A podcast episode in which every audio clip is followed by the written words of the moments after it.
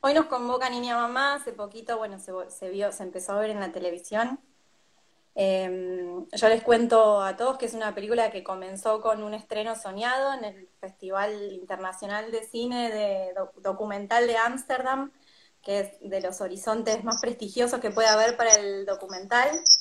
Em, después ha seguido un hermoso recorrido en festivales, pero en Argentina se estrenó en Tucumán, eh, con tu presencia, luego en Palomar, y, antes de seguir, de poder seguir su, su recorrido en todo el país, nos encontró esta situación eh, y esta semana la pudiste ver en la tele. Esa, esa, esa sensación de estar en casa y saber que tanta gente al mismo tiempo la está viendo, ¿qué tal? ¿Cómo te trató? Primero, bueno, me encantó que, nada, que la película se vea, ¿no? Eh, la verdad es que la primera etapa de, del aislamiento obligatorio nos golpeó muy fuerte como equipo porque de verdad hacía muchos meses que estábamos planeando un estreno federal, armando redes, poder acompañar la película. Eh, es una película, creo yo, para ver de manera colectiva, en espacios de debate, de abrazo final, ¿no? Creo que, que hay algo ahí que primero la virtualidad nos, nos puso ese desafío que hacer con la peli, ¿no? Así que lo de la tele creo que, que se pasó en Canal Encuentro por primera vez, el estreno televisivo, veremos que otras pantallas se van abriendo. Eh, pero bueno, recibimos un montón de mensajes y, nada, eso eh, son mimos, ¿no? Son mimos de, no solo de la película, para la película y para el equipo de la película, sino que aparecen un montón de, palabras hacia el, equipo de los trabajadores y trabajadoras de la salud que, aparecen en la peli, que, que también abrieron sus puertas para, para poder realizarla y obviamente principalmente para con las chicas, ¿no? que, dejaron ahí marcado su, su, testimonio de ese momento en sus vidas. Hablando del testimonio, eh, yo quería empezar preguntándote por eh, algo que hemos dialogado algunas veces y eso, ¿qué hace ese ruido?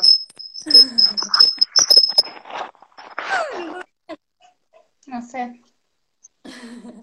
Em, decía, eh, hablamos, conversamos algunas veces respecto del diálogo que puede establecerse entre tu primer documental, Pibe Chorro, y, Niña Mamá. Eh, yo pensaba en si existe también un diálogo con La Larga Noche. Quiero contarles que Andrea Testa es de las voces que hoy más se, se, se, escuchan en nuestra cinematografía, tiene solamente 32 años y ya estrenó tres películas además de ser mamá de Sofía. Em, y, pensando en, esas tres, en esos tres relatos, em, sí, sí existe como, sí, sí, se dice después de las pelis cierta diferencia de enunciación respecto de cómo se retrata a los jóvenes y cómo se retrata a las, a las mujeres jóvenes. Em, a mí en, principio quisiera quedarme con estas dos películas porque la juventud es un tema que me convoca, que me, que me interesa, que me emociona.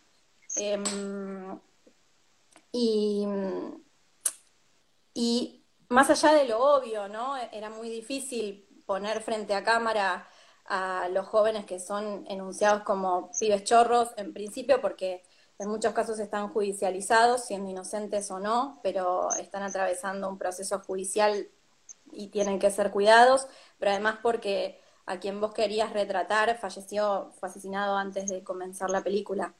Entonces, salvando eso que es obvio, decir que Pibe Chorro está narrada por un montón de voces, artistas, especialistas, madres, eh, y Niña Mamá se queda de una manera muy sutil y cuidada a escuchar a las, a las jóvenes que tienen para contar su propia historia.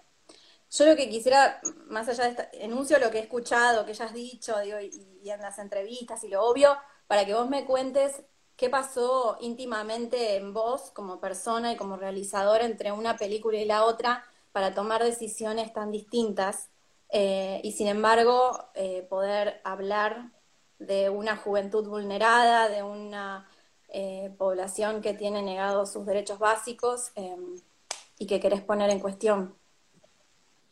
¿Se entiende la pregunta o hice tantas vueltas que... Sí, sí, ya, ya, me pongo eh, no, me, hiciste acordar en la enunciación que nosotros, con uno de los personajes de Chorro, que es eh, Gustavo Gallo, en ese momento defensor oficial de, de, menores, queríamos poder filmar junto con él una entrevista a alguno de los chicos en el Instituto San Martín. Y no nos dieron el permiso, digamos, también, además de, la ausencia de Gaby y que la película eh, también hizo todo, pibe chorro, ¿no? Toda una reflexión para, para unirse a lo que verdaderamente nos estaba pasando, que era uno de los pibes fue asesinado, ¿no? Asesinado además por otro chico de su misma edad que al poco tiempo también fue muerto. Entonces, también asesinado en un penal, en situaciones horribles. Entonces había algo como de esa realidad que se manifestaba y que no, nos podíamos hacer los boludos, boludas, ¿no? Eh, entonces, hay algo ahí de la ausencia. La pregunta que, se me, atravesaba era cómo, cómo retratar la ausencia, ¿no? Y que esa ausencia sea un grito de basta. Como que no había más otra cosa que la muerte en los pibes, ¿no? Entonces creo que la película finalmente es eso, ¿no? Eh, obviamente que hubo todo un debate sobre la voz de ellos o de qué manera ponerla en escena. Lo que me pasó entre esa película y Niña Mamá fue eh, un mundo, que en el medio también está La Larga Noche, un poco la, mencionaste, La Larga Noche de Francisco Santis. Me pasó eh, el 2016, que fue el año de, estreno de las dos películas, del nacimiento de Sophie, de dos caminos eh, muy distintos entre ambas películas, en donde hoy puedo ver eh, con más claridad qué era lo que me pasaba, que tenía que ver con qué me hacía directora de cine, ¿no? y, en qué circunstancias, porque La Larga Noche también es una codirección con mi compañero y me pasó mil veces que la gente le hablaba a él, ¿no? Entonces, eh, en esa, estoy re quebrada, pero en esa eh, construcción de, mi identidad como cineasta, eh, volví sí o sí al documental. No es que yo me considere documentalista, pero sí necesitaba como, ese acercamiento artesanal, digamos, un acercamiento sensible, un acercamiento muy estrecho con la realidad, ¿no? Muy cercano. Como que se me armaba la película como un documental sensible, como un documental... Eh, si pudiese como hacerlo con las manos, ¿no? Em, yo no sé si te había llegado a contar que, hasta quería hacerlo en fílmico, ¿no? Algo medio imposible, pero hasta lo habíamos hablado con, con Gus Estrafino, el director de fotografía, como bueno, a ver de qué manera podemos llevar esa relación tan eh, de caricia, de, material, de, acompañamiento, ¿no? Entonces desde ahí se separa niña mamá eh, y había obviamente que, que sí me, se, me, se me encendía, más allá como de, mi participación eh, en, los feminismos y en la lucha por el aborto legal, había algo como de pibe chorro que todavía estaba ahí pendiente, ¿no? Que era, bueno, ir en búsqueda de las mujeres, que de hecho salió muchas veces en debates posteriores de esa peli, ¿no? Entonces, había marcas que me había dejado Pibe Chorro que yo necesitaba continuarlas en el lenguaje cinematográfico. Y sí quería en Niña Mamá ir a escuchar, ¿no? Ir a escuchar las historias de las pibas. La maternidad aparece en ese camino, no es que quería hacer una película sobre maternidad, sino que en el encuentro con, las historias de vida de las jóvenes sectores populares, la maternidad era una opción, o, un camino o un condicionamiento o todas las palabras que podemos eh, poner en discusión hoy. Y en ese camino pensaba otra vez eh, todo el marco del mundo adulto, ¿no? Se les exige a ellas que cuiden y que tomen un rol. desde la moral, eh, o, bueno, desde los valores patriarcales, ¿no? De ese rol de madres. Eh, ¿Y qué pasa con ellas, ¿no? Como sujetas, también sujetos, sujetas de derechos. Entonces, la pregunta que se abría con, con, la película era, bueno, se les exige que cuiden. ¿Y quiénes cuidan de ellas? Entonces ahí pensaba, bueno, yo no quiero ir a sus casas, no quiero ir a su vida privada, quiero ir al lugar de encuentro con las políticas públicas, ¿no? Que hoy existen. Bueno, si Pibe Chorro también eh, estaba como enmarcado en todas las leyes de protección integral de derechos y cómo no, no terminan de, de acompañar, ¿no? Y de restituir todos los derechos vulnerados, y sí se los enmarca en un sistema punitivo y penal, ¿no? Como es, más rápida esa respuesta del Estado. Bueno, en, Niña Mamá se me aparecía también eh, la salud pública, ¿no? Como el lugar de, cómo todas las violencias invisibles y, legitimadas por la sociedad interceden esos cuerpos, bueno, el hospital público. Sentía que ahí podía como eh, ver ese despliegue, ¿no? Ver qué pasa con el Estado, con estos cuerpos, con estas historias, con, las posibilidades. Eh, y ahí encontré de todo, encontramos eh, de todo. Así que me, pasó de todo entre una y otra película y sí quise eh, hacerme cargo de, de mi identidad de mujer cineasta con Niña Mamá. Eh, esto que decías del escenario de la institucionalización o de la institucionalidad o de la institución, en fin, em, em, me, parece que, bueno, no me parece, te, he escuchado decir que tiene una gran relación con una referencia muy importante, muy pregnante, em, que es Adriana Lestido, la fotógrafa argentina. y a mí me pasó, yo tuve el privilegio, lo quiero decir, me lo quiero robar, de ver un corte de la película antes de que se termine. Y cuando la vi en ese momento, sentí que estaba Adriana Lestivo ahí. No, después no lo conversamos ni nada, pero más adelante en el tiempo eh, leí en una entrevista en donde lo, lo decías. Y esto no es una pregunta, sino es una reflexión. Digo, ella también se enmarca en las instituciones, con los vínculos y, pone la fuerza en la mirada, en la fortaleza de esas mujeres, em, en su en, el valor que expresan en su cuerpo, todo lo que el cuerpo tiene para dar y que es igual al retrato que hace Niña Mamá, muy parecido. Ahora, lo inquietante, lo desesperante es que Adriana Lestío hizo esas obras hace mucha, mucho tiempo. Eh, y, a contraluz nos volvemos a encontrar con esas miradas, con esas mujeres, con esa realidad y con eh, eh, ese estado de, conservación en las instituciones muy difícil de, de, mover en algún punto. Mientras vos filmabas, afuera estallaban las calles eh, con el ni una menos, eh, con la búsqueda de legalización del aborto, y sin embargo hiciste esta elección de, quedarte adentro. Vos me habías dicho que había mucho de eso durante la producción de la película. Nada, te tiro la reflexión, ¿no? Ese diálogo tan distante con Vestido Em, como si hubiese estado congelado, en el, como si estuviésemos congeladas en el tiempo en algún punto. Bueno, sí, em, las fotografías de, Adriana Lestido yo las conocí en mi adolescencia en, unos talleres eh, a los que iba eh, en el Instituto Vocacional de Arte, en la Barden, ahí con las profes de, foto que me acerca, nos acercaron ese trabajo. Eh, se ve que se, me quedó marcado a fuego porque eh, no es que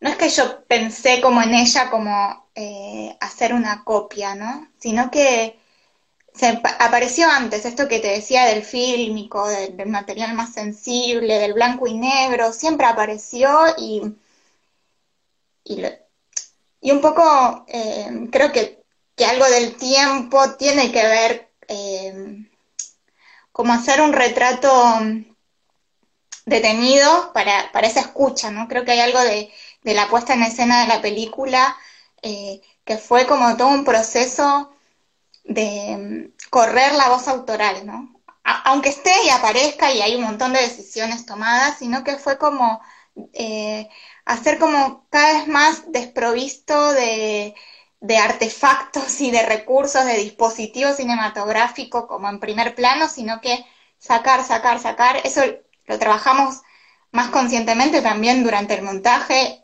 eh, de la imagen y también todo el armado del sonido que hicimos con Abel, bueno, con Loli, montaje y Abel. Eh, porque había algo de, realmente poder eh, poner como protagonista lo que tenían para decirnos ellas, ¿no? Lo que decidían decir. O sea, estaba ahí la cámara, estábamos nosotros, no había nada oculto. De hecho, el, montaje eh, también entraba en, esa tensión de cómo eh, cortar sin cortar, ¿no? Sin cortarlas, sin cortarles la voz. Y hay algo de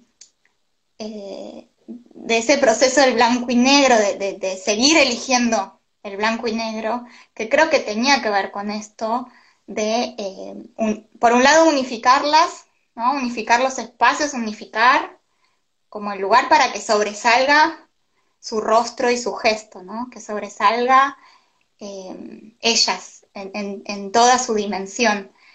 Obviamente que después cuando uno empieza a escribir, a, intentar poner en palabras el proyecto, a, obviamente, a buscar financiación, eh, hace todo un trabajo de análisis y de búsqueda de esas imágenes para acompañar lo que pasa. Y ahí aparece Adriana Lestí decir, bueno, ok, esto era lo que eh, tenía dentro, ¿no? Esta continuidad histórica.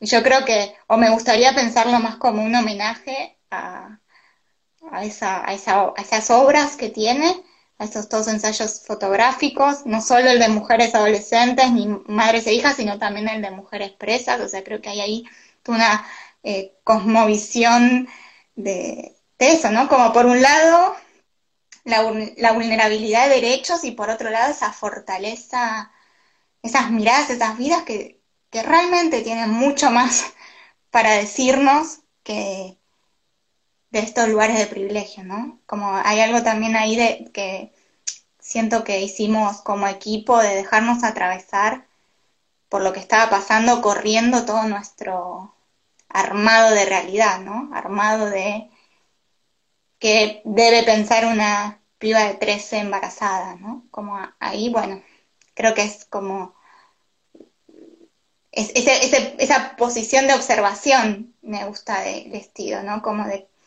como si fuese un canal eh, para después desplegar esas imágenes que son negadas todo el tiempo en lo hegemónico. Sí, potencia, potencia de mirada absoluta y respeto. Em, hablando del respeto, escuché que em, también que em, el primer método de montaje que tuvieron fue poner eh, sobre la mesa esas miradas que más te habían impactado, las, las, historias que te habían quedado resonando, los silencios que te habían conmovido y hasta los abrazos que te, que te dabas con algunas de las chicas cuando terminaban la, sesión o el encuentro con las trabajadoras eh, sociales. Em, eh, y también, bueno, no sé si nos querés contar algo sobre ese proceso, algo esbozaste recién sobre la dificultad de cortar los relatos, eh, pero también eh, leí una historia de Evelyn, ¿no? Que en la, en la muestra que hicieron de la película en el hospital, ella pidió filmar su parte con el celular para poder guardárselo. Todo, todo, toda esta experiencia que tuvo para vos poder meterte en un lugar de intimidad, escucharlas, ese vínculo que se gestó humano, me imagino que también habrá traspolado en el vínculo de ellas con la película. No sé si querés contar esta historia también o alguna más respecto de lo que sabes que generó en ellas esta experiencia. Sí, yo creo que hubo como con Loli principalmente que fue como la la, la gran no sé maga que con sus manos, ¿no? También moldeó toda esta película. Trabajamos mucho juntas, pero hay algo de ella, de, su sensibilidad y de, de, cómo concibe también el tiempo, el cine, el montaje. No hablábamos de estructura, no hablábamos de eh, el clímax, no hablábamos. De hecho, decíamos, bueno, ahí voy a hacer un spoiler, pero la escena del parto. Dijimos, esto no puede ser el clímax de la película. O sea, directamente podría haber, ¿no? Metídose ahí en ese punto, sino que dijimos, esto lo tenemos que correr, porque justamente eh, sentíamos que había algo de la película que, que también la forma tenía que ser contrahegemónica, ¿no? Y Loli, lo que, además de que editábamos de verdad agarradas de la mano juntas o, no sé, ella compraba chocolate, por ejemplo, porque eh, nos costaba también emocionalmente asistir una y otra vez a la escucha, eh, tan abiertas de lo que nos daba todo el material. Eh, ella un día trajo mm, como una lista de frases que, le habían marcado y coincidía mucho con eso que, te contaba de, las marcas del recuerdo que a mí me había quedado del rodaje, ¿no? Entonces había algo ahí que se encontró en, en una posible selección del material, ¿no? Bueno, vayamos con lo que nos está movilizando profundamente, con lo que nos incomoda, con, con lo que es escuchar a, uno, a una otra, en este caso, ¿no? A una otra, eh, y, en ese, y en ese encuentro con eso, bueno, ¿qué pasa, no? Em, que creo que, que lo que, esto que decías, bueno, afuera estaba toda la lucha en las calles por el aborto legal, ¿no? La marea verde. Eh, sí, había una tentación de salir todo el tiempo, había una tentación, teníamos todos los equipos, todo, pero también había algo de, persistir en un lugar que aunque salga la ley, eso va a seguir sucediendo, ¿no? Como algo de, denuncia de la peor injusticia y el lugar.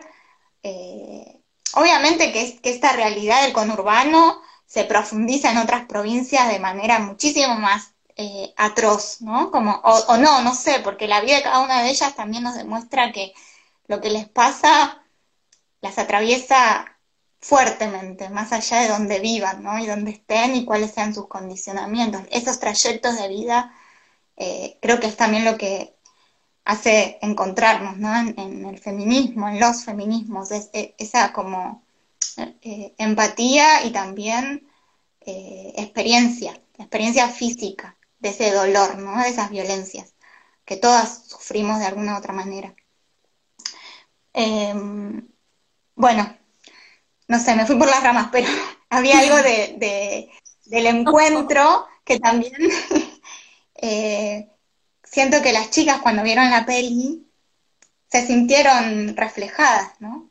no sé, algo pasó que siempre digo que no me gusta como eh, tanto ahondar en lo que cada una dijo, ¿no? Porque es parte también de, un momento de privacidad, pero sí eh, pasaba algo que, era para que fue reflejero para mí, como una frase que se repetía a su manera, pero era bueno, qué bueno todo lo que está, todo lo que vemos ahí en la película para que no le pase a otra, ¿no? Como siento que hubo algo también de ellas, no solo de verse a sí mismas, sino también de escuchar a la otra, ¿no?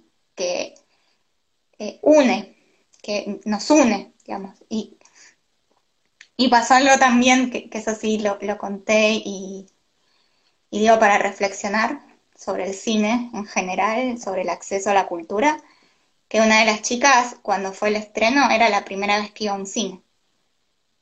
El estreno ahí en Palomar. Eh, cuando me lo dijo ahí, eh, como ya sentadas en la butaca, digamos. Me lo dijo ahí y fue, y estuvo, ella también estuvo con el celular, además de con el hijo, eh, filmando toda la película. Que después le dije, bueno, dame el celular, la filmo yo y vos tenelo al pibe porque no podía, ya estaba con un, ahí con la teta y el celu, ¿no? Filmando toda la película. Dije, bueno, qué, qué sé yo. Obvio que sí, dame te lo filmo yo. Em, bueno, las distancias, ¿no? Y a la vez el poder del cine de, generar estos encuentros. Obviamente la película fija, se fija algo, sigue su recorrido, viaja por el mundo, no sé en cuáles lugares va a seguir estando, qué sé yo, y, ellas continúan con su vida, ¿no? Hay algo ahí que se empieza también a distanciar, eh, y en la medida que, quieran, obviamente que siempre estamos para, para juntarnos, ¿no? Para, para acompañarnos y, bueno, hay algo de también que tuvimos la necesidad que la peli en su posibilidad de alquiler on demand, toda esa recaudación vaya a los hospitales, ¿no? Que indirectamente también va para ellas, no solo para, para los equipos de salud, sino también hemos hecho donación de pañales, por ejemplo. O sea, hay llamados de las chicas que no tienen pañales. O sea, en ese nivel también estamos eh, de distancia, ¿no? De, de que el cine puede ser duro, un documental puede ser duro, y aún así lo que sucede es peor, ¿no? Como, eso es lo que me, duele. La distancia, sí. Em, Andy, ¿qué te parece si llamamos a, Cacho? Em, quiero que me olvidé de decirles que pueden hacer preguntas si quieren, hay ahí eh, abajito un signito de pregunta en donde pueden dejarnos. Ah, Andy va a volver, Así que mm, eh, quiero tomar algo de lo que dijiste ahora y, enganchar a Andrea para seguir. Bien. ¿Qué tal ahí tu fondo? ¿Cómo va todo esto? ¿Todo, bien. Después les mostramos dónde estoy. Mañana tenemos como el, documental vivo. La tabla de asado sostiene el teléfono. bueno, menos mal, menos mal que hay dónde. Em, sí, sí, sí. No, que, mm, bueno, ni nada, iba a hacer otra pregunta, pero en realidad lo que quisiera como introducirte, bueno, hace un ratito recién tuve un fallido, casi en vez de decir eh, trabajadora social, digo trabajadora sexual, están, están en mi corazón pasa, todos los días, están haciendo un trabajo social en este momento impresionante, entonces se me, se me vinieron a la mente, pero quería hablar de las trabajadoras sociales. Em, tu particularidad como productora es que tu, profesión eh, es el trabajo social y quisiera que nos cuentes un poco cómo, cómo se vinculan estas dos tareas tan inmensas, tan difíciles, cómo llegaron a vos y, esto. Contanos un poco. Bueno, qué, pregunta. Eh, sí, bueno, un poco... Eh, no, por supuesto. Eh, sí, mi mis primeras experiencias en la producción de cine, que no pasan por una formación específica, eh, fueron desde la militancia, dos pelis chiquitas que hice con un amigazo, Esteban Giachero, una del Cordobazo y otra sobre un torneo de fútbol alternativo. Y después Andy nos convoca eh, para Pibe Chorro a un par de colegas, otra amigaza Gloria Viedma y a mí, donde, bueno, nos sumamos ahí a aprender eh, lo que es la producción de cine, ¿no? También desde el amor al cine, a entender el arte como una herramienta más que necesaria eh, y de la mano de esta cineasta que, que tenemos acá de amiga y compañera, Andy Testa, que nos enseña a andar junto con ella y arma equipos de trabajo increíbles también, donde esto le da lugar a gente que quizás sin ningún tipo de formación en el cine logra hacerlas andar eh, en, el lugar que ella entiende que hace falta y así fue como participé como productora de Pibe Chorro. Y en Niña Mamá con esa doble que a veces cuando me preguntan no sé de dónde responder, si desde productora o desde trabajadora social, porque bueno, el hospital donde yo trabajo, eh, desde lo profesional, mi carrera que fue trabajo social, es uno de los dos hospitales donde se filmó esta película y mis compañeras, mi equipo de trabajo en particular, el servicio social, eh, somos quienes aparecemos en la mayoría de las de las escenas en, el Bocalandro. Así que bueno, ahí, gracias Andy por abrir este espacio.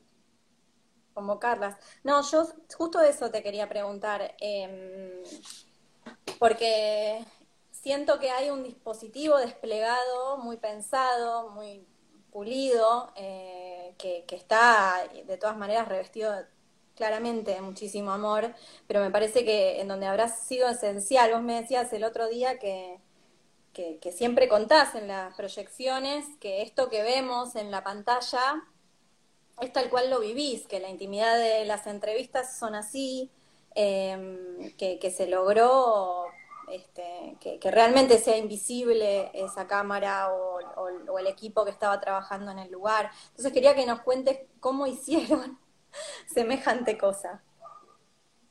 Bueno, de vuelta, tiene que ver con, la ética del cine que construye Andy también, eh, desde una mirada política clara, pero también con decisiones que, que seguro ya después podemos por ahí compartir algunas notas más donde ella está lo, profundiza, pero sí, se hizo desde la producción del documental, primero un acercamiento fuerte a los equipos, donde aparecen estos equipos de trabajadoras sociales en ambos hospitales, quizás los más abiertos a mostrar su trabajo, los más confiados a que ese trabajo pueda salir eh, en la película, y ese acercamiento genera, por un lado, primero con las y los profesionales que estamos trabajando en los hospitales, un, vínculo de, confianza, de escucha, de respeto, y después también este dispositivo que se monta, está bueno esto, May, nosotros lo contamos porque a veces en las poquitas funciones que tuvimos, cuando decimos eso que se ve en la peli, eh, no se armó para la peli, sino que son entrevistas que suceden en los hospitales cotidianamente donde nosotras estamos trabajando,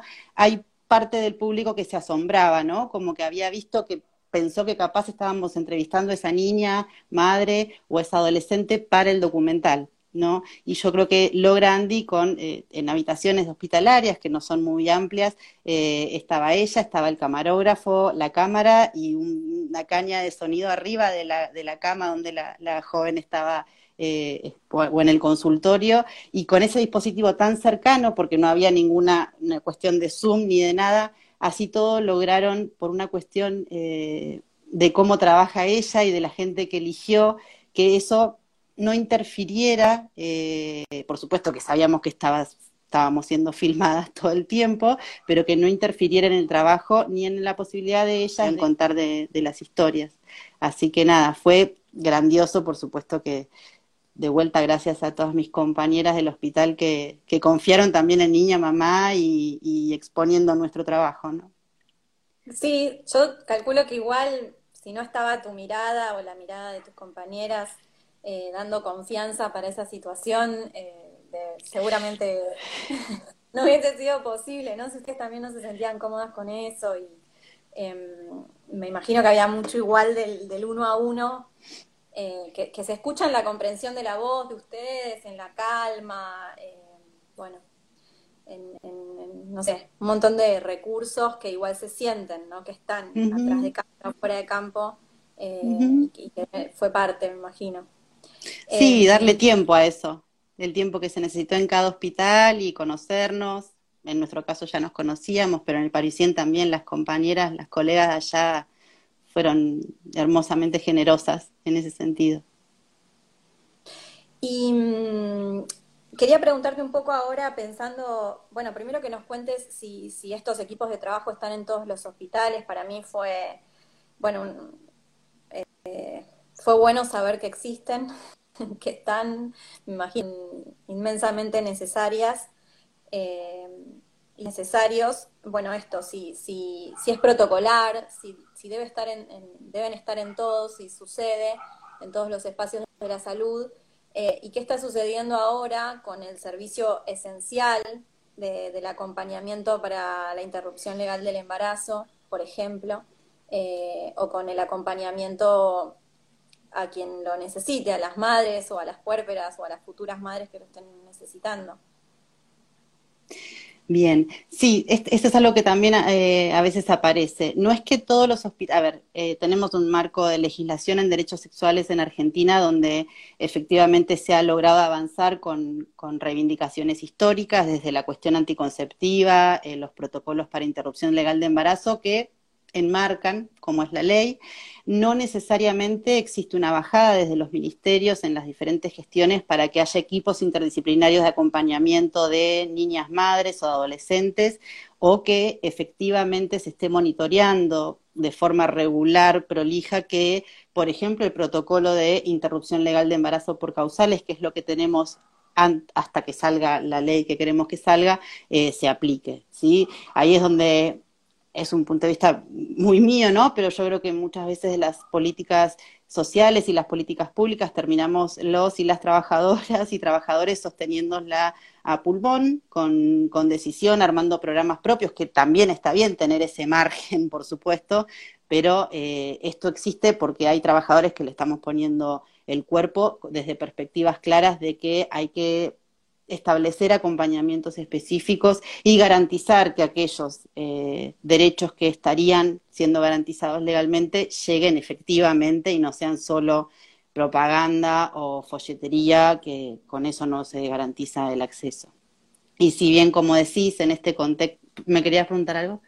No, no, no, decime, decime. Ah, no, y en este contexto sí, efectivamente, la pandemia que ya lleva eh, 100 días de emergencia sanitaria, eh, todo lo que refiere a derechos sexuales están declarados como esenciales, tanto por la Organización Mundial de la Salud, que últimamente de ella se habla mucho, como por los ministerios y los programas ministeriales, derechos sexuales, reproductivos, no reproductivos, tanto el acceso a anticoncepción, eh, la ESI también entra en eso, o la interrupción legal de embarazo, pero la realidad es que la readecuación de lo que es el segundo nivel, los hospitales, para enfrentar, para atender y para asistir eh, alrededor de lo que es el, COVID, eh, y sobre todo las últimas semanas con aumento de casos, como sabemos, hace difícil que esto se garantice. De nuevo, está anunciado, ahora la realidad es que hay hospitales que cierran los consultorios externos para reducir la circulación de población, entonces esas mujeres que quizás o adolescentes que ya tenían un circuito armado de acceso a derechos, eh, esto más lo farmacológico, quizás no lo que es una caja de anticoncepción, pero también otras consultas, realmente es algo que preocupa eh, porque está mucho más difícil el acceso y son derechos esenciales, son derechos que no se pueden postergar porque el acceso a una interrupción legal tiene un tiempo, vos no podés eh, esperar que pase para que la mujer acceda. Entonces, de nuevo, estamos las y los trabajadores armando estrategias desde eh, herramientas de comunicación más efectivas con la población o circuitos más ágiles de atención o articulando cosas eh, para que esa mujer que antes por ahí estaba logrando acceder con cierta facilidad siga accediendo. Así que hay una tensión ahí de nuevo eh, en cuál es lo, lo hablábamos el otro día, ¿no? ¿Qué es lo urgente en el marco de la pandemia y cómo eh, se siguen atendiendo estas situaciones que no podemos postergar, más allá de que tampoco podemos postergar la atención de, de COVID-19, eh, esto es urgente, sigue siendo esencial y no podemos perderlo de vista en ningún momento. Y de esto no se habla mucho, digo, ¿no? Como salvo quienes estamos en, en tema. Sí, sí, ni hablar. Eh, quería preguntarte sobre, volviendo por ahí, era una pregunta para adentro, para hace un ratito, ¿no? Eh, relacionada con algo que habías dicho vos antes, sobre las dificultades que tuvieron al grabar en, en, los hospitales. Eh, hay espacios en donde no pudo entrar la cámara, digamos, que en donde no pudieron eh, que no pudieron explorar por alguna cuestión relacionada con con la hegemonía médica, digamos, con, con el abrir ciertos, este, ciertos espacios que están como muy ganados desde, desde lo médico y no tanto desde el acompañamiento o desde los grupos interdisciplinarios. ¿Se entiende la pregunta? Como... ¿Sí? sí, sí, sí, sí, genial. Sí hubo resistencias, eh, fue todo un circuito, ¿no? De, lograr las autorizaciones, etcétera, que pasaron por los directores de hospitales, jefes de servicios involucrados, porque por más que la mayoría de las que aparecemos somos trabajadoras sociales, estábamos filmando en áreas de internación. Eh, y si notamos, como Andy siempre lo dice, es una película de mujeres hecha por mujeres, porque eh, salvo un compañero mío del consultorio de embarazo adolescente, Sandro, que lo queremos mucho, eh, donde sí filmamos cosas que después no, no, quedaron en la peli, eh, notamos esta reticencia a veces de los, los médicos varones de poder meternos con la cámara, por ejemplo, a una guardia. ¿no? Eh, y bueno, esto también, de equipos de trabajadoras sociales, fuimos efectivamente las que más abrimos las puertas de, nuestros espacios de trabajo. Muchas médicas también, de hecho Sole, que aparece, eh, es una compañera médica en el Parisien, eh, pero notamos si esta, esta cuestión de... Em, no, no, sé si te quiero mostrar lo que estoy haciendo, eh, y por otro lado esta cuestión fuerte de la hegemonía médica. Me parece que también algo ahí tiene que ver con el modelo médico también es un modelo patriarcal, es un modelo de autoritarismo muchas veces, entonces sí notamos esta, esta dificultad y terminamos siendo mujeres las que hicimos, hay compañero, eh, Fran también es parte de la peli, Abel, Gus están, eh, pero sí fue una película que terminó siendo por mujeres, acompañada por mujeres, y en las funciones que tuvimos, poquitas, la mayoría éramos mujeres. Entonces, bueno, me parece que está bueno siempre pensar en esto, cómo seguimos discutiendo los espacios de trabajo, los espacios de, construcción con, nuestros compañeros y que puedan también empezar a, verse permeados por, los debates urgentes que, que estamos atravesando como movimiento de mujeres y disidencias. Sí, y hablando, hablando de esto de, los acompañamientos, por prejuzgar realmente como una impresión que me quedó la joven que, realiza una ILE en la película, a, mí me dejó la sensación de que tenía un acompañamiento mayor, que por ahí las, otras chicas que hablan, eh, una capacidad de, expresar la, experiencia por la que estaba viviendo distinta, eh, y, me preguntaba si entonces eh, para, esa situación es imprescindible un acompañamiento o una red, si, si es posible eh, llegar a esa decisión sin acompañamiento. Digamos, no sé cuál es tu experiencia porque supongo escuchas todo el día estos relatos. Yo tengo la experiencia de la película, pero vos estás eh, con eso todo el tiempo, ¿no?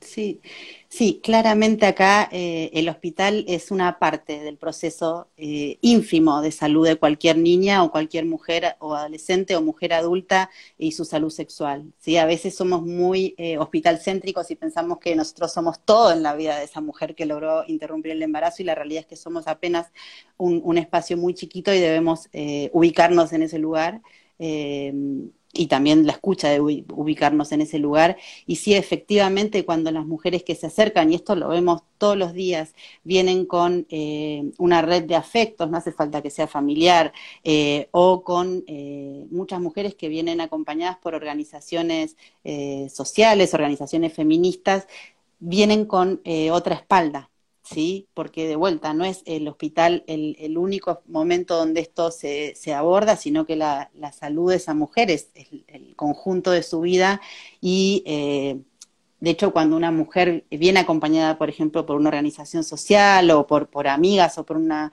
por una madre o por fuerte que está ahí, que acompaña, uno está mucho más tranquilo a la, hora de, eh, nada, de acompañar eh, desde el hospital una interrupción legal o mismo una niña que egresa a, maternar a su casa siendo todavía ella necesitada de ser maternada.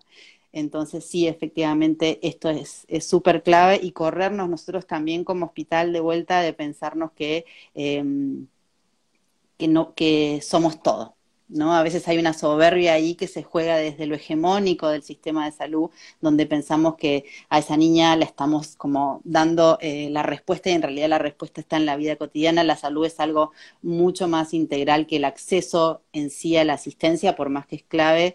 Y entonces sí, me parece súper importante esto y y en este contexto de pandemia también, eh, no solo tener una mirada eh, biológica de la salud o una mirada asistencial de la salud, sino que la salud de todos los que estamos atravesando esta coyuntura sanitaria tan difícil, es una coyuntura social difícil la que está, ¿no? Entonces, de nuevo, las redes, los afectos, eh, las organizaciones en las cuales uno puede tener referencias, sentirse acompañada o incluso reclamar para que alguna cuestión esté, es clave. ¿No? Si una mujer no puede acceder a una ILE, que esto lo vemos todos los días en los medios, eh, cuánto mejor cuando atrás hay una organización de mujeres que acompaña esto y, y que en general logran a veces dar el brazo a torcer de algunas instituciones arcaicas, eh, conservadoras o, bueno, antiderechos. Así que sí, hay que estar en un conjunto y organizarse. más son menos 10, hay que volver con Andy. Muchas gracias por haber estado hasta la ternura. No, gracias a vos. Sí. salgo para, muchas gracias por el ratito, un beso grande a todos mis compañeras y compañeros del hospital y a todos ustedes. Gracias al colectivo de cineastas.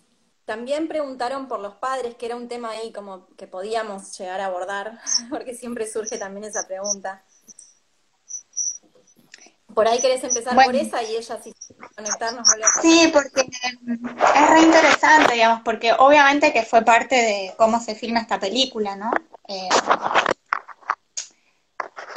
y pasamos por un montón de eh, asesoramientos y reflexiones y decisiones también de la película.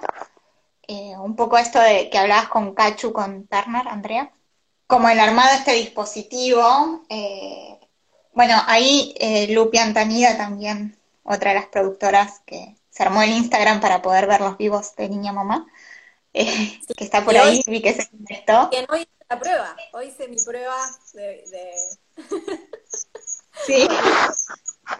Bueno, em, fue también una pieza clave, digamos, el, el pensar eh, profundamente cómo filmar esta película, en este dispositivo de cuidado, pero a la vez de autonomía. Se cortó cuando estaba como eh, hablando de que obviamente con Pibe Chorro también tenemos toda una investigación previa y, puesta también en, eh, en acción, digamos, de, de, la ley de protección integral de los derechos de los niños, niñas y adolescentes que hay como un montón también de articulados en relación a la autonomía, a su libertad también para ser oídos, escuchados, más allá de la mayoría de edad o no, ¿no?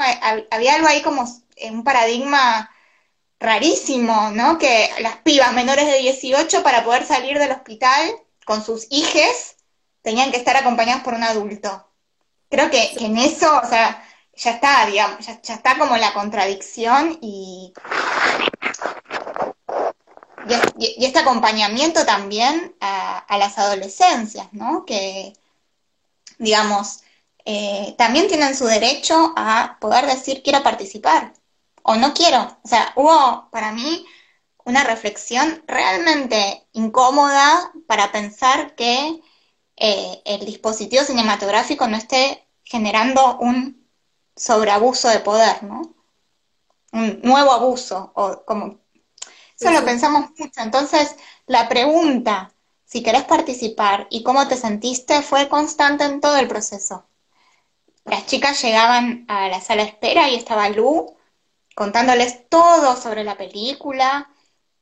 Pedíamos primero como a ellas, ¿no? a las jóvenes la autorización, después al adulto responsable, acompañante, las adultas, porque también esto es no solo el mundo de mujeres eh, militando los derechos eh, sexuales, reproductivos y no reproductivos, sino también las que llegan al hospital son mujeres acompañadas por mujeres. Entonces, primero había una pregunta ahí, ¿no? A ella, digamos, a su palabra. Las que decían que no, era no, y no se insistía sobre eso. Las que decían que sí, contándoles absolutamente todo lo que estábamos haciendo, o sea, en ningún momento ocultamos eh, nuestra postura en el sentido de lo que estábamos yendo a filmar, ¿no? Que son los consultorios de embarazo adolescente, que son las guardias, que eh, filmamos dos partos, por ejemplo. Durante, ellas, cuando decían que sí, ingresaban a la sala, al consultorio, y volvíamos a explicarles todo, ya también ahí viendo lo que estaba sucediendo. Mi rol ahí era todo el tiempo estar Em, como muy perceptiva de lo que pasaba, no solamente cómo se estaba filmando, ¿no? Sino perceptiva ahí de, esos, de esas personas, tanto para las trabajadoras como para las chicas. Y obviamente que hubieron cosas que eh, no hemos puesto en la película, situaciones que por ahí, si se sentían en ese momento incómoda, cortábamos y nos seguíamos, nos íbamos. muchas de las de las entrevistas se filmaban, se decía corte y nos retirábamos y podía continuar la consulta en, su espacio. Hola, eh, digamos, como, no es que por ahí hay, un imaginario y seguro y sumamente em, posible y real, ¿no? Como esta idea de invadir un espacio, porque seguramente muchas personas eh, con el cine hayan ido a invadir espacios, ¿no? Eh, y abusar de ese lugar como la verdad absoluta y yo creo que, hay algo eh, de la película que, esa exposición fue acompañada y, es la exposición tanto de las chicas de lo que han decidido y que han reivindicado luego también, ¿no? Porque vieron la película antes de que sea pública, también han confirmado su participación. Entonces, y muchas también ya eh, eran mayores, ¿no? Como en el, en el transcurso del tiempo también adquirieron la mayoría de edad. Y sí, hay una exposición, pero me parece que, que tiene que ver también con la necesidad de decir, la necesidad de hablar, la necesidad de exponer lo que pasa. Y no solamente como equipo de la película, equipo de profesionales de la salud, las que abrieron las puertas son las que más tienen que generar una resistencia, ¿no? En esto que hablan del poder hegemónico, son también las que están militando para restituir derechos. Entonces, y las chicas ahí y, las madres que han podido ver la peli o que eh, todavía están queriendo verla, porque la verdad es que hubo algo de, que se cerró la posibilidad de los cines, que eh, teníamos ganas de, bueno, continuar estas proyecciones de manera colectiva, abrazándonos también con ellas y con algunas pudieron venir al estreno, otras había quedado para la otra semana porque no han podido. O sea, hay algo también de, de que tienen derecho a decidir si quieren participar de una película, ¿no? Creo que ahí está como la pregunta. Y se vieron. Sí, eso, verse, escucharse también. Eh, y las que dijeron que no, fue no. Y protagonizar. a los dos días nos dijeron, no, no, no quiero mejor. Fue borrar ese material, o sea, eh, realmente tuvimos mucho cuidado. Em, que hay vergüenzas, también le pasa a las trabajadoras, a Cachu le pasa, a Andrea Perner le pasa, que dice, no, ¿cómo dije eso? Pero bueno, es parte también, eh, yo a veces también me siento expuesta, no, no, quiero ponerme como protagonista, ¿no? Pero obviamente que, hay algo del cine que, eh, de las pantallas, no sé, de, eso, del documental que tiene que ver con eso. Eh, que fue un marco de cuidado.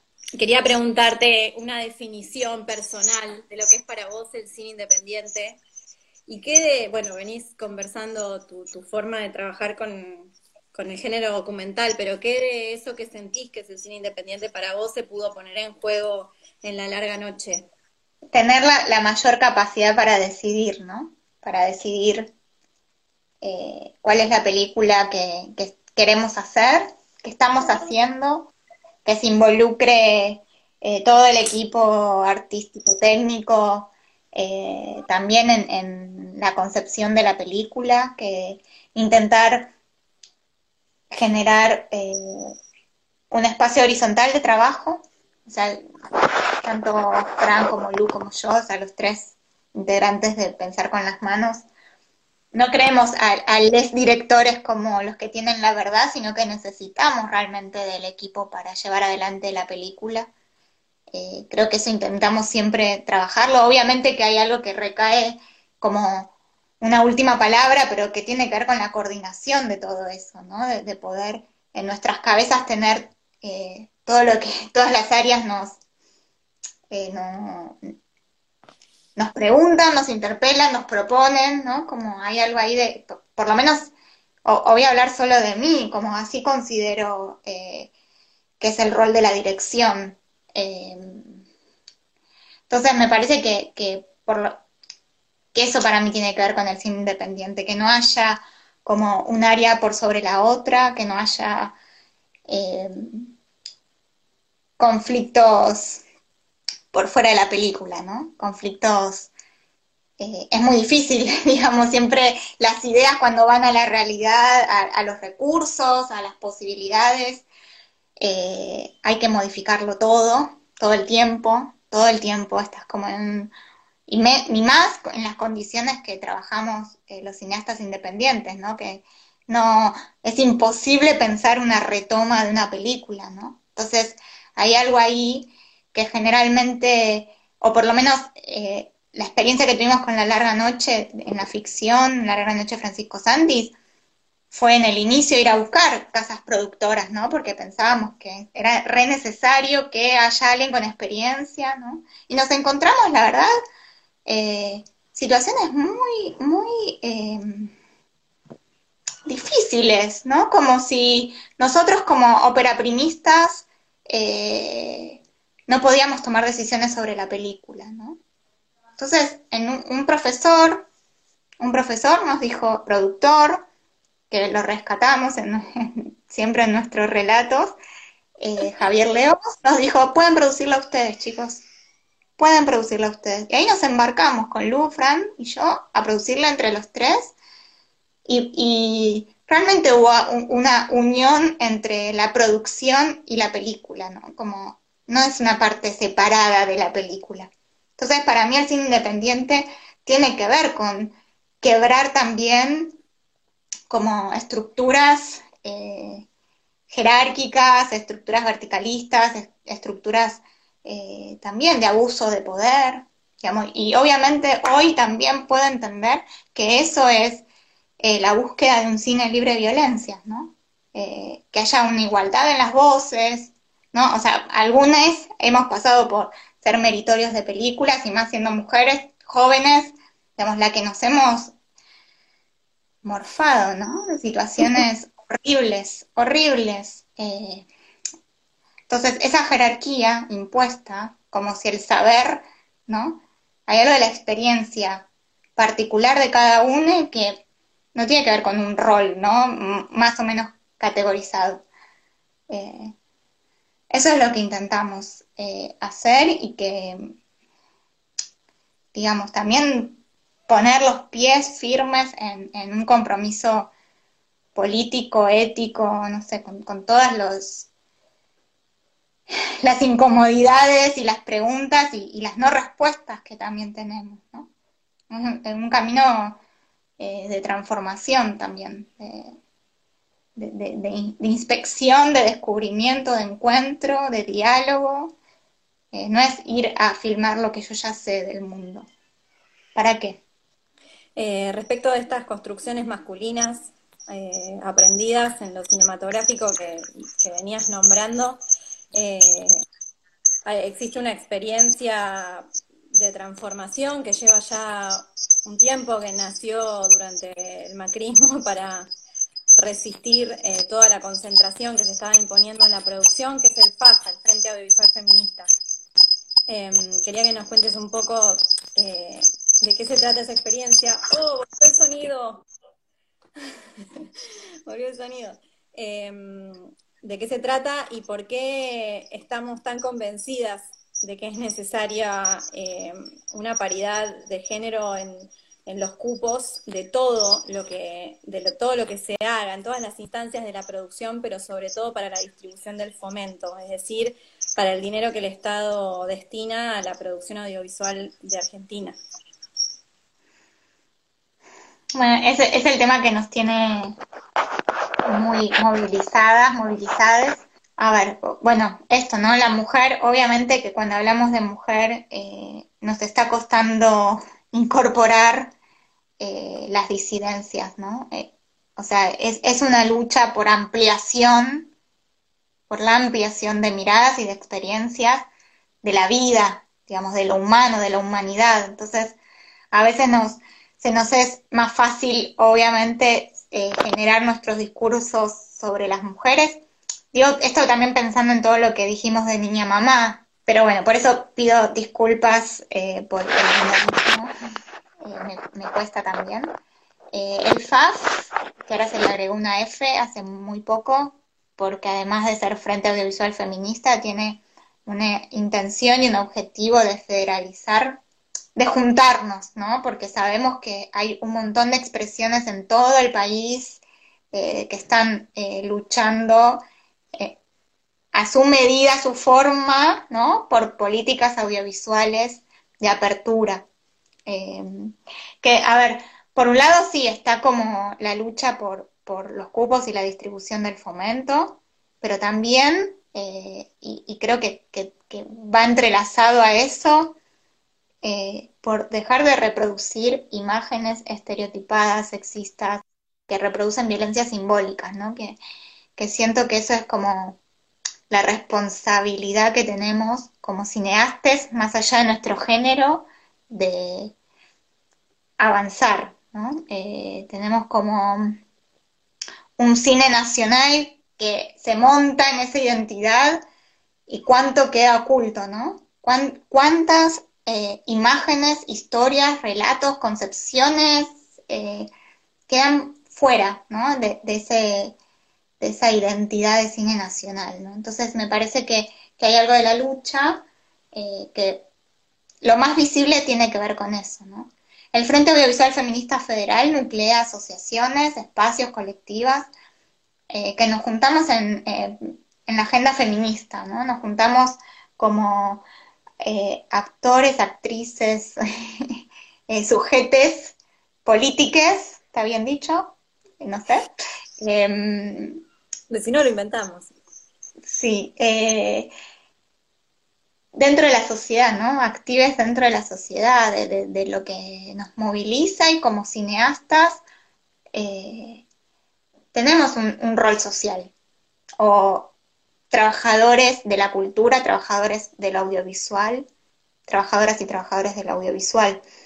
Entonces, la intención del frente es poder unir las luchas y evitar la, la diversidad ¿no? que existe eh, cuando escuchas a una compañera de otra provincia, en la realidad en la que están, cómo están militando también por, conseguir las leyes de cine provinciales, o cómo es su acceso al trabajo, eh, o bueno, obviamente también las violencias que sufrimos directas y físicas, psicológicas, eh, no sé, de, todo, digamos. O sea, los feminismos nos ayudaron también a poder poner en palabras lo que nos ha pasado y lo que nos pasa constantemente.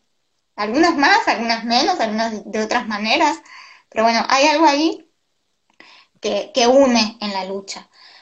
Y hoy, en la campaña más fuerte eh, que estamos tomando en Bion, pero que bueno, que viene hace muchísimos años, o sea, tenemos la asociación eh, histórica en nuestro cine, que es La Mujer y el Cine, que hace más de 30 años que está diciendo un lugar para el cine hecho por mujeres. Obviamente que podemos discutir mil cosas, pero que hay una realidad, que hay todo un sector de la población que no está siendo eh, uso de su derecho, del, acceso a la cultura, del acceso a poder eh, trabajar de, su profesión. Hay un porcentaje, bueno, seguramente la mayoría lo sabe o no, pero el porcentaje de estudiantes o de egresadas de carreras audiovisuales es más del 50% de mujeres. Y después la inserción eh, laboral es menos de un tercio. Obviamente que varía también de acuerdo al rol y demás, pero ¿qué pasa en el medio? Es la gran pregunta. Bueno, como están luchando las compañeras, compañeros, periodistas eh, de medios audiovisuales también para incorporar una diversidad de voces, de miradas, de, formas de ver y de pensar el mundo en el que habitamos, estamos en minoría y somos también parte de este mundo. Entonces, eso evidencia claramente que, como vos decías, May, en una de nuestras charlas de comisión de género, ya existe un cupo, ¿no? Vos lo podrás decir mejor que yo. Ya existe un cupo que significa que más del 80% está directamente eh, aplicado a los varones blancos viviendo en Cava, ¿no?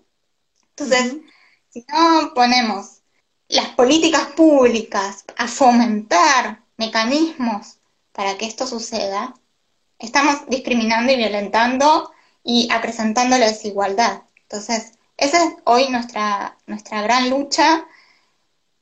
No nos van a callar, somos muchas, muchas, eh, cada vez más. Y entonces, sigamos discutiéndolo. O sea, hay algo que no pueden negar. ¿Quieren, quieren ir con argumentos más académicos? Bueno, vean la Andrea Junta, por ejemplo, como una académica eh, zarpada que dice, hay una censura sistémica. Esto lo, volví como a ver hace poquito porque pareciera que no, no alcanzan nuestros argumentos, ¿no? Hacemos una nota para las 12, de página 12, de cuatro mujeres, que estamos eh, militando la cuestión, que, que hacemos películas, que hemos también hecho todo un camino de organización, de exposición, de aprendizaje, de estudio, y sin embargo después aparece una nota escrita por un chabón y ahí ya, ¿no? Es otra cosa. Bueno, eso también es violencia. Eh, me parece que, que, está todo bien, que hay que juntarnos, pero dejen de invisibilizar las voces de, de las mujeres, por favor. Sí, vamos por todo, no sé. Yo y muchas, muchas, estamos enojadas porque ya está, digamos, el nivel de conciencia que estamos teniendo en el ámbito cinematográfico y audiovisual, que, que para mí tiene que ver también con, con cómo todos estos espacios que estamos conformando el Frente Audiovisual Feminista Federal, necesitamos estar más juntas porque entendemos que lo que hay que cambiar es muy profundo, ¿no? El cine nacional, esa idea de cine nacional, de quienes representan el cine nacional, y no solo atravesado por el género, siempre lo discutimos, eh, también la clase que accede entonces, hay algo ahí que no puede ser que un sector así pequeño, cinco películas producidas en Argentina, conformen el cine nacional. Y que encima son las que se llevan millonadas del Instituto de Cine. Sí, o que pensamos que esas son porque son las mejores, o que esos realizadores son porque son los mejores. ¿Cómo podemos interpretar que son los mejores si no tienen interlocutores o no tienen eh, no hay una diversidad en la producción. ¿Cómo podemos decir que esos son los mejores proyectos que llegaron eh, a realizarse o que cómo podemos pensarlo merito, merito, mm, de forma meritócrata si no si no, no hay tantos que no tienen posibilidad, ¿no es cierto? Sí, tal cual. O sea, hoy para poder eh, filmar una película ingresada por ventanilla continua, eh, necesitas responder a un montón de requisitos que han sido eh, puestos en otra vara, digamos. Antes también necesitabas, ahora necesitas tener una empresa, necesitas tener ciertos puntajes, o sea, ya producciones ya realizadas, y encima eh, un financiamiento imposible, ¿no? Pensemos en 6 millones de pesos en el banco, por ejemplo. Ya está, o sea, por eso digo, como estamos el, el Estado, el Instituto Nacional de Cine y Artes y Audiovisuales, en este nuevo contexto, ¿no? Supuestamente el macrismo ya se fue, ¿no? Se fue el macrismo, le ganamos al macrismo. Ahora, digamos, ¿cómo no estamos sentadas todas las asociaciones, toda la comunidad audiovisual, sentadas en mesas de trabajo para pensar cuál va a ser el fomento, la distribución de ese fomento, qué cine queremos apoyar, qué cines queremos apoyar? Bueno, este momento es ahora, justamente, no podemos salir a filmar, eh, estamos en, esta situación de aislamiento, de cuidado responsable, ¿no? Hay no, no estamos filmando. Bueno, aprovechemos ese tiempo para trabajar juntos, digamos. Está el Consejo Asesor sin nombrarse, ¿no? Un órgano de gobierno en el cual tenemos nuestro derecho. Eh, bueno, de hecho, hace poco tuve una charla con el sindicato de autores, o sea, los guionistas no están representados en el consejo asesor, por ejemplo. O sea, ¿cuántos eh, cercenamientos que existen en la ley vigente, no? Bueno, vamos, abramos, eh, tienen en sus manos la posibilidad de dar un vuelco histórico y unirse a las luchas del hoy, de la ampliación de derechos para todos. Me parece que por eso digo, ahí estamos más juntos que nunca. Eh, y que la pandemia eh, también visibilizó todas las desigualdades. Nuestro pedido específico de ahora es que todos los concursos que esté, porque es la única medida directa de, fomento hoy, concursos que van a abrir, que tengan cupo de género, así como hay cupo regional, ¿no? Que también las regiones también tienen eh, sus discusiones sobre eso, ¿no? Que quizás siempre se fomenta las provincias que más exponentes están, ¿no? Que, entonces, bueno, si hubo una política de federalización por cupos, ¿no? Y de no solamente poner un cupo y que esperar a que pase, sino cupo, publicidad, capacitación, acompañamiento, ¿no? Fomento, ¿qué es el fomento? Sino es acompañar con políticas directas, activas. Bueno, hay una desigualdad de género zarpada en Capital Federal. ¿Qué pasa en las provincias? ¿Cómo no va a haber un cupo de género para incentivar y acompañar y ayudar. Toda mi formación en la ENERC, yo no puedo explicar la cantidad de veces que me han dicho, y esto lo hago personal y seguramente todas nos encontremos con eso, la cantidad de veces que me han dicho vos no servís, dedícate a otra cosa. Docentes del cine nacional, Juan José Jusid, lo nombro, disculpen, ojalá lo escuche. ¿Sabes la cantidad de veces que me mandó a otra cosa porque yo no servía? O sea, si yo no tuviese esta, este, este incendio adentro desde siempre por, por eh, las injusticias, qué sé yo, sí, me hubiese dedicado a otra cosa. Porque si, me, si constantemente en mi formación no he tenido docentes mujeres, no he tenido referentes mujeres en, en la diversidad del cine, no hay lugar para mí. Bueno, imagínate lo que les pasa a las compañeras que siguen carreras como el sonido, o, bueno, la foto, o que quieren ser gaffer, o eléctricas. O sea, y estamos en una clase media, ¿no? Que pudimos, porque nuestras familias nos acompañaron, y nos, nos acompañaron y pudimos primero ingresar a las escuelas de formación y después sostener esa educación. Decidir qué hacer. Entonces está todo bien, pero estamos muy atrás, muy atrás. Y eso repercute en el fomento, en la formación, en la exhibición y en el acceso. Por eso el colectivo de cineastas también pedimos más cines Gomont por todo el país, con entradas populares, fomentando también eh, que se pueda ir al cine, disfrutar del cine, de lo audiovisual. Está todo bien con las plataformas el dinero que destina, ¿no? hay una población destinando para la experimentación, para la investigación, para la construcción de un lenguaje y después no lo puede disfrutar, no lo puede ver. Las plataformas... el género documental también. Eh, si no se hubiese tomado decisiones como la vía digital, eh, yo no hubiese ingresado nunca al cine, nunca hubiese podido realizar. Entonces, que sistemáticamente se ataque al género, eh, siendo tan importante, hoy tan utilizado en las plataformas más importantes, en las pantallas más importantes, y que el, que el, y que el Inca no, no lo valore como se debe, siendo que fue bandera mucho tiempo, es, una, es una desgracia hoy. Vamos a aprender todo.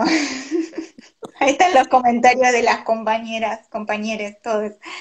Eh, Sí, el cine documental. Eh, a mí también me abrió la posibilidad la, la vía digital documental y fue por la lucha también. Entonces, ahí estamos y no importa porque no tiene que ver con un nombre. O sea, si hay una política, ¿no? Política pública, bueno, la vamos a usar para eso, ¿no? O sea, eh, somos partícipes de la política pública, así como eh, mi compañera recién contaba cómo, cómo es en los hospitales. Lo mismo, digamos, como el espacio eh, de aplicación de eso y de tensión y de exigencia porque eso se cumpla. Vamos a pelear por la ley por aborto legal, seguro y gratuito, interrupción voluntaria que salga 2020. Ya, ¿no? Estamos ahí, eh, lo haremos. Ojalá sea este año. Pero después empieza otra lucha, ¿no? Que es garantizar que esos derechos eh, existan. Bueno, me parece que, que, todo se une, digamos, o por lo menos esta experiencia, esta película a mí me hizo poder unir, digamos, eh, mi, mi espacio, mi, mi lugar de privilegio de poder realizar películas, ¿no? Bueno, los voy a poner en, funcionamiento de las luchas sociales, sea ficción, documental, experimental, lo que sea, porque el arte también, ¿no? Te permite expresar como venga esa idea y, en acompañamiento, ¿no? Con todas las cabezas creativas que la acompañan. Eh, pero estamos, eso, en un cambio de paradigma histórico, social, en el mundo, ¿no? Y ahí también las resistencias aparecen más fuertes, ¿no? Las derechas aparecen más fuertes, el, el patriarcado aparece más fuerte. Entonces, bueno, estamos ahí, las que podemos hacerlo, lo vamos a hacer. Y yo no lucho por cupo por mí, porque ya está, ¿no? O sea, no, sí, creo que es por mí y por vos, porque queremos todo, porque queremos eh, películas pensadas en todos los idiomas que se hablan en la Argentina, por todas las culturas que se viven en la Argentina, eh, por todas las realidades que se atraviesan, queremos verlas, queremos disfrutarlas, digamos, queremos que eso nos nutra, queremos que nos podamos vincular con todas las herramientas que hay con los realizadores de todo el país. eh, queremos dejar en Buenos Aires de, pensar qué pasa en Europa y ver qué está haciendo nuestro colega en Misiones y, disfrutar de eso que es rico, que es potente y que es de una sabiduría inigualable eh, y que se ha logrado un montón, digamos, se ha logrado tener un fondo de fomento que es un montón para la región. Es cuestión de apropiárselo, de no dejar que se, que se utilice para películas que no lo necesitan y que responden a intereses ajenos, extranjeros Em, y, que, y que no es verdad que los reclame el público tampoco. Está a la vista lo que está pasando en Cinear Play, con un montón de visualizaciones con todas las películas que se hicieron en el último tiempo, acá. Y no queremos más películas que violenten a las mujeres, que las cosifiquen y que piensen que eh, los transgéneros son, no sé qué palabra poner, ¿no? Eh, esto de chiste, ¿no? como, es el chiste. Basta, son personas, somos todos, todes personas, y ya está, no, no nos vamos a callar más. No divierte más. No hay que reírse más de eso. El morbo tampoco, el morbo no genera más nada. Bueno, nos vamos a ir a brindar, así, sí, la victoria será nuestra, la ternura nuestro destino, compañera. Muchas gracias. Gracias a todos los que estuvieron ahí presentes, gracias.